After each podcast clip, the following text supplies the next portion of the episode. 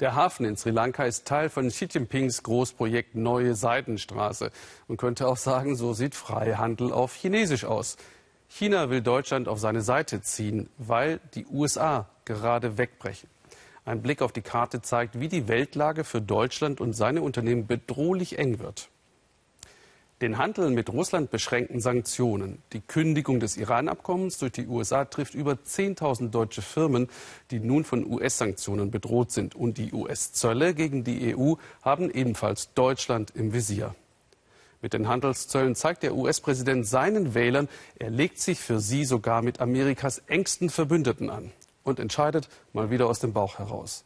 Für Europa bricht das postamerikanische Zeitalter an. Wie sollen wir darauf reagieren? fragt Claudia Buckenmeier.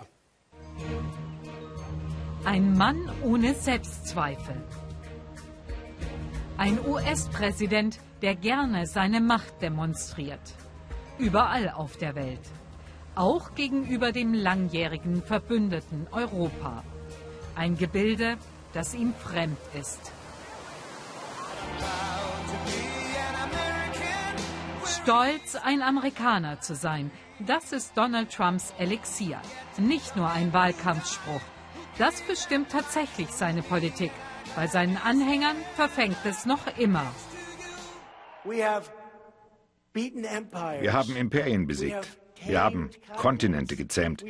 Wir haben über die schlimmsten Übel in der Geschichte triumphiert. Wir haben über das Böse triumphiert, wie das niemand zuvor gesehen hatte. Trump will Respekt von den Europäern und Anerkennung für seine politischen Entscheidungen. Verhandeln am liebsten mit Einzelpersonen. Er ist ein großer Anhänger von nationaler Souveränität und Selbstbestimmung. Er glaubt nicht an supranationale Institutionen.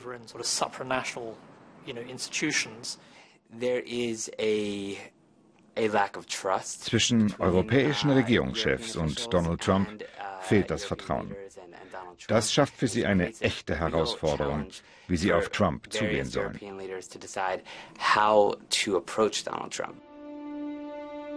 Denn es ist immer das gleiche Muster.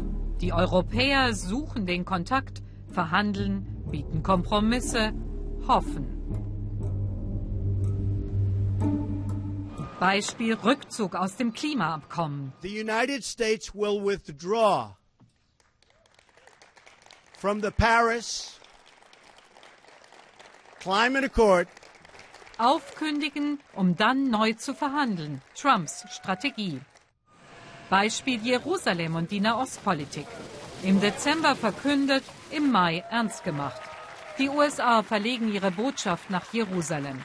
Trump will so Bewegung in die Nahostverhandlungen bringen, im Alleingang.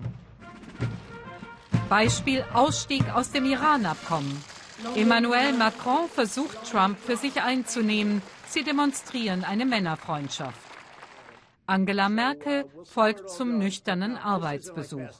Zwei europäische Strategien, beide ohne Erfolg. I am announcing today that the United States will withdraw from the Iran nuclear deal. Der US-Präsident gibt den Ton an. Er fordert mehr Geld fürs Militär und die Europäer folgen. Dieses Herumtasten, um die richtige Strategie im Umgang mit Trump zu finden, hat ergeben, dass man sich auf Interessen konzentriert, nicht auf Werte. Viele Europäer denken, dass man bei gemeinsamen Werten nicht viele Fortschritte machen kann. Also muss man herausfinden, wo sich Interessen überschneiden. Wo sie das nicht tun, muss man einen Weg finden, diese zu verteidigen. selbst wenn das eine Konfrontation mit den USA bedeutet. Beispiel Zölle. Eine Unterschrift, die besiegelt, dass nichts mehr so ist, wie es immer war. Dass langjährige Verträge mit einem Federstrich ausradiert werden können. Für seine Wähler gegen alle Expertenwarnungen. Was heißt das jetzt für Europa? Aufbegehren oder nachgeben? Die Europäer brauchen Einigkeit und jemanden auf Augenhöhe mit Trump. Ich würde diese Regierung nicht als isolationistisch bezeichnen. Sie verfolgt einfach konsequent die nationalen Interessen der USA. Ich erwarte nicht, dass Europa in dieselbe Rhetorik wie Trump verfällt, aber die Europäer könnten ihm stärker drohen und ihm auf seinem Spielfeld begegnen. Darauf zu warten, dass Trump sich ändert, eine Sackgasse. Er fühlt sich stärker denn je.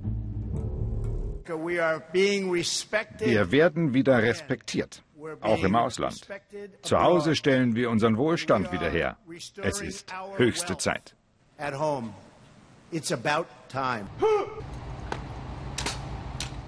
Der US-Präsident liebt die Konfrontation. Er will gewinnen. Kompromisse sind nicht seine Welt. Das muss Europa lernen.